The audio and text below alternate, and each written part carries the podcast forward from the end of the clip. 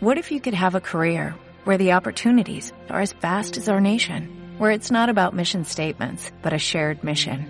At U.S. Customs and Border Protection, we go beyond to protect more than borders, from ship to shore, air to ground, cities to local communities. CBP agents and officers are keeping people safe. Join U.S. Customs and Border Protection and go beyond for something far greater than yourself. Learn more at cbp.gov/careers.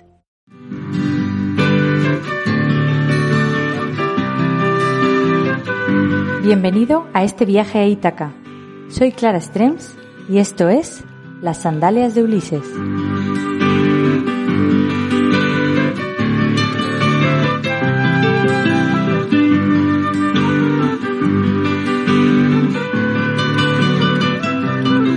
Hoy me gustaría invitarte a un viaje diferente. En el programa de hoy viajaremos a través de los sueños con la ayuda de Freud. Cierra los ojos y déjate llevar.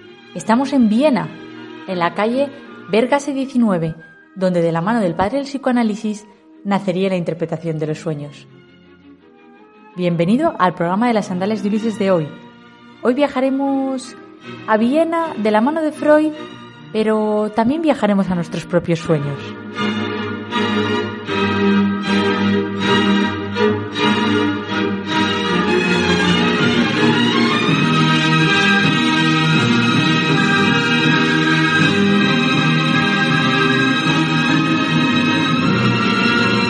Sueña el rey que es rey y vive con este engaño mandando, disponiendo y gobernando. Y este aplauso que recibe, prestado, en el viento escribe y en cenizas le convierte, la muerte, desdicha fuerte. ¿Que hay quien intente reinar viendo que ha de despertar en el sueño de la muerte? Sueña el rico en su riqueza, que más cuidados le ofrece. Sueña el pobre que padece su miseria y su pobreza. Sueña el que a medrar empieza, Sueña el que afana y pretende, sueña el que agravia y ofende, y en el mundo, en conclusión, todos sueñan lo que son, aunque ninguno lo entiende. Yo sueño que estoy aquí, de estas prisiones cargado, y soñé que en otro estado más lisonjero me vi. ¿Qué es la vida? Un frenesí. ¿Qué es la vida? Una ilusión, una sombra, una ficción. Y el mayor bien es pequeño, que toda la vida es sueño, y los sueños sueños son. Soliloquio de Segismundo. De la vida es sueño de Calderón de la Barca.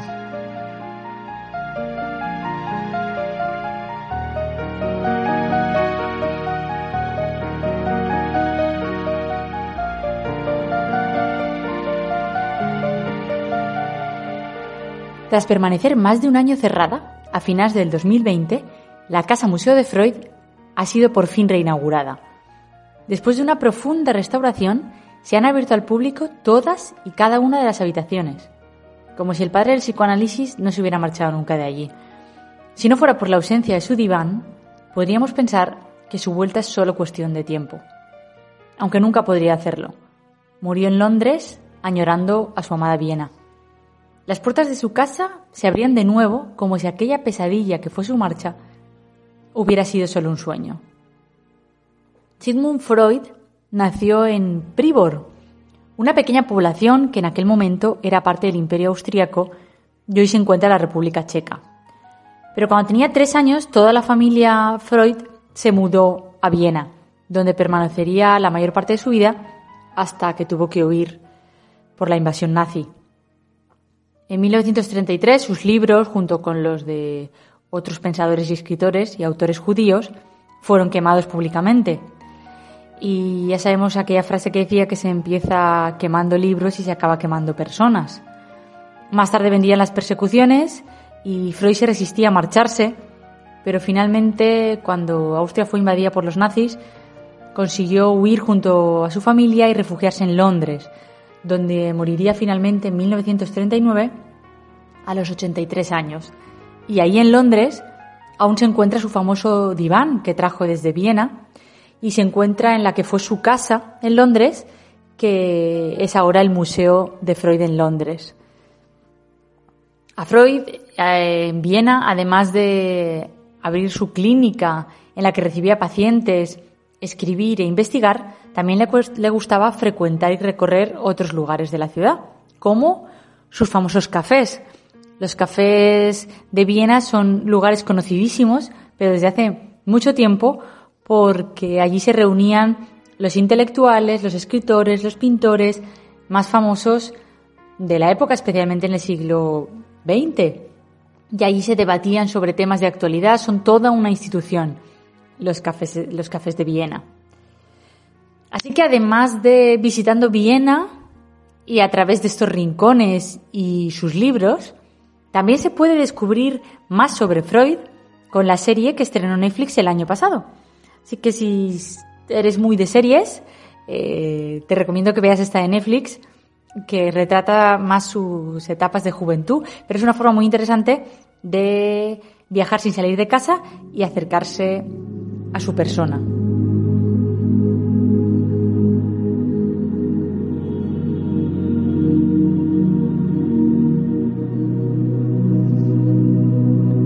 Corría el año 1900 cuando el padre del psicoanálisis publicó el libro La interpretación de los sueños. Una investigación pionera que ayudaría a desarrollar metodologías para la interpretación de los sueños como parte del proceso de psicoterapia y obra que está considerada como su obra más importante. Pero antes de adentrarnos en el mundo de los sueños, vamos a ver qué es lo que pasa realmente mientras dormimos y por qué no siempre recordamos lo que soñamos. Eh, ¿No os habéis preguntado nunca qué hacemos mientras dormimos? Aunque cerremos los ojos y caigamos rendidos en los brazos de Morfeo, nuestro cuerpo no deja de trabajar y nuestro cerebro menos aún. El descanso es tan necesario para que nuestro organismo se regenere y realice los procesos biológicos necesarios que los expertos coinciden en que se puede morir antes por falta de sueño que por falta de alimento. El sueño reparador es una necesidad para el correcto funcionamiento de nuestro cuerpo. Y así, muy brevemente, voy a explicar un poco, de forma sucinta, por supuesto, porque yo no soy técnica en la materia, pero cuáles son las fases del sueño y qué hacemos mientras dormimos. Nuestro sueño se divide en ciclos de unos 90 minutos de duración, que se repiten varias veces durante la noche mientras dormimos. La primera etapa, conocida como la etapa 1 o de adormecimiento, es una etapa de transición que suele durar unos 10 minutos y es en la que se entra y se sale del sueño. Luego está la, etapa 2 de sueño ligero, en la que tanto nuestra respiración como nuestro ritmo cardíaco se va ralentizando es muy difícil despertarse cuando estamos en esa fase. Y es también cuando podemos sufrir las típicas caídas. Luego está la etapa 3 de transición, que esta fase dura apenas 3 minutos y nos conduce hacia el sueño profundo. Luego la etapa 4 de sueño delta, y esta es una de las fases de sueño profundo. Es la etapa esencial de descanso para que el cuerpo y la mente se recuperen. Nuestro ritmo respiratorio es muy bajo y es difícil despertarnos. En esta etapa no soñamos, aunque sí podemos ver imágenes, pero que no llegan a construir una historia. Y luego viene la fascinante fase REM, que debe su, nombre al acrónimo de Rapid Eye Movement, debido al movimiento de nuestros globos oculares tras los párpados que se encuentran cerrados. El cerebro está muy activo en esta fase, que constituye aproximadamente el 20% del sueño total nuestros músculos están bloqueados y nuestro cuerpo está totalmente paralizado. Es la fase en la que soñamos y si nos despiertan somos capaces de recordar con mucha claridad lo soñado, como si hubiera sucedido cuando estábamos despiertos. En la fase REM se estimulan las regiones del cerebro que se encargan del aprendizaje. Durante ese tiempo, nuestra mente organiza todos los recuerdos, clasifica lo aprendido y lo integra en la memoria. De ahí la importancia de dormir bien antes de un examen, una exposición o cualquier prueba que requiera echar mano de los conocimientos que hemos adquirido. Y el grave error también de pasarse la noche en vela estudiando antes de un examen. Es necesario dormir para que esos recuerdos se almacenen y se clasifiquen. ¿Y qué pasa entonces con los sueños?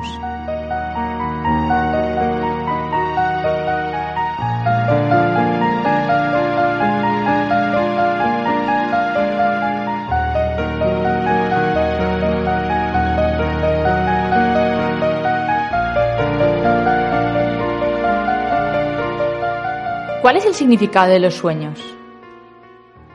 Desde tiempos inmemoriales han sido muchas las culturas para las que los sueños abrían puertas a otras dimensiones, a un contacto con el más allá o como una forma de predecir el futuro. Lo que sí que es cierto es que los sueños tienen algo de reveladores. Más que al futuro, son muchas las ocasiones en las que dan respuestas al presente, ordenan los pensamientos y aportan una claridad mental que hasta ese momento no se había tenido. Siempre soñamos, aunque solo en ocasiones somos capaces de recordarlo, especialmente cuando en esos sueños aparecen las respuestas a preguntas que nos hacemos o a las que no nos queremos hacer, de forma tan real y clara que crees estar despierto. Pero, ¿a qué se debe esto? Bueno, según la interpretación de los sueños, la obra clave en la trayectoria de Freud y el psicoanálisis, los sueños abrirían la puerta al subconsciente, dando luz a esos deseos y sentimientos que reprimimos. Serían la expresión simbólica de nuestro inconsciente. Los sueños harían consciente lo inconsciente, nos revelarían nuestros conflictos más profundos, aquellos que la mente consciente se niega a aceptar. Los que están bloqueados, digamos, que no pueden salir de ninguna forma y aprovechan los sueños para salir. Para Freud estaba muy relacionado con la represión de la sexualidad. Digamos que cuando las luces de los focos se apagan, cerramos los ojos y se corre el telón de los párpados, dando paso a la fase REM, aparecen en nuestro escenario mental todo aquello que inconscientemente no queremos que salga a la luz. En ocasiones aparece suave y discretamente y en otras a empujones. Los sueños es un espacio en el que se elaboran nuestros conflictos interiores, dando pie en muchas ocasiones a que estos se resuelvan, pudiendo entender así la razón de nuestra propia censura y abriendo la puerta a descubrir nuestro auténtico yo. Esto sería un poco las bases del psicoanálisis. Y el trabajo de Sigmund Freud supuso todo un hito y una revolución que causa debates aún a día de hoy y es todo un desafío para la filosofía moderna. Es imposible resumir en un solo podcast lo que Freud supuso, su legado y sus teorías de la mente y de la conducta humana. Pero nos podemos acercar un poquito más a su figura partiendo de uno de los lugares más icónicos, de la que fuera su casa.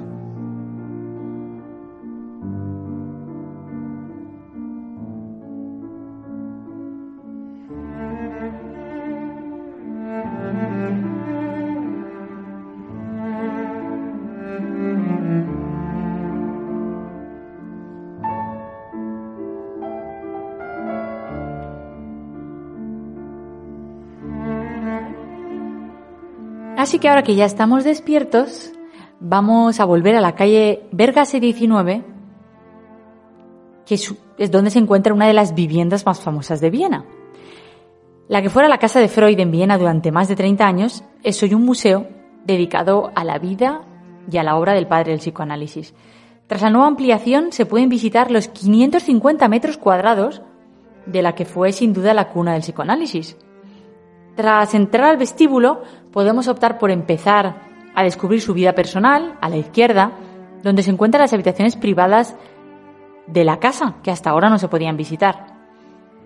Prácticamente como si no hubiera pasado el tiempo, se pueden visitar cada una de las estancias en las que vivía la familia. O podemos optar por su vida profesional, girando a la derecha para dirigirnos a las salas de la clínica. También se puede encontrar una sala donde se exhibe una colección propia de arte contemporáneo, ya que sus teorías son utilizadas en la interpretación del arte, siendo este una forma de expresión de los deseos reprimidos. Y otra sala en la que se encuentra la biblioteca del psicoanálisis. La Casa Museo de Freud es la mejor forma de acercarse al padre del psicoanálisis, tanto a sus facetas más personales y familiares como a su perfil más profesional y científico, como médico neurólogo. Sus teorías supusieron toda una revolución en la psicología y en la psiquiatría y causaron también un gran impacto en las teorías filosóficas, que causan a día de hoy eh, aún acalorados debates. Tras la huida de Freud y su familia para escapar de los nazis, en la que fuera su casa vivieron varias familias judías hasta que finalmente fueron deportadas a los campos de concentración. El museo no quiere que se olviden estos hechos que marcaron trágicamente la historia y forman también parte del museo. Como diría Freud, lo que no podemos recordar, lo repetiremos. El portón de Vergas y 19 se abría por fin de nuevo. Viena tenía las puertas de su inconsciente abiertas otra vez. Espero que hayáis disfrutado del programa de hoy y podéis seguir descubriendo tanto Viena como Freud en algunos de los artículos que se encuentran en el blog lasandalesdeulises.com.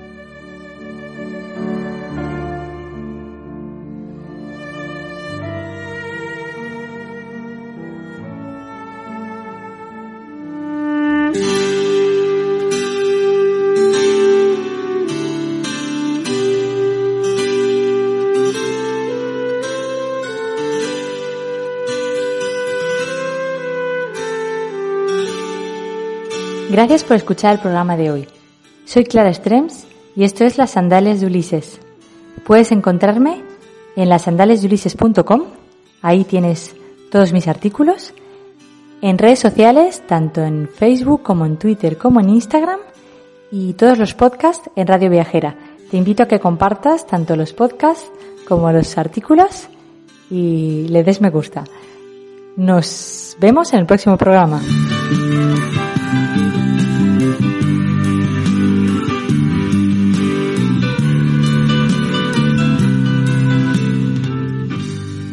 Descarga ya la aplicación móvil de Radio Viajera totalmente gratis, sin planes premium y con todos los podcasts geolocalizados, los destinos contados por periodistas y bloggers de viajes en primera persona, para que no te pierdas ningún detalle en tu próxima escapada. Every day, we rise, challenging ourselves to work for what we believe in. At U.S. Border Patrol, protecting our borders is more than a job, it's a calling. Agents answer the call, working together to keep our country and communities safe. If you are ready for a new mission, join U.S. Border Patrol and go beyond. Learn more at cbp.gov/careers.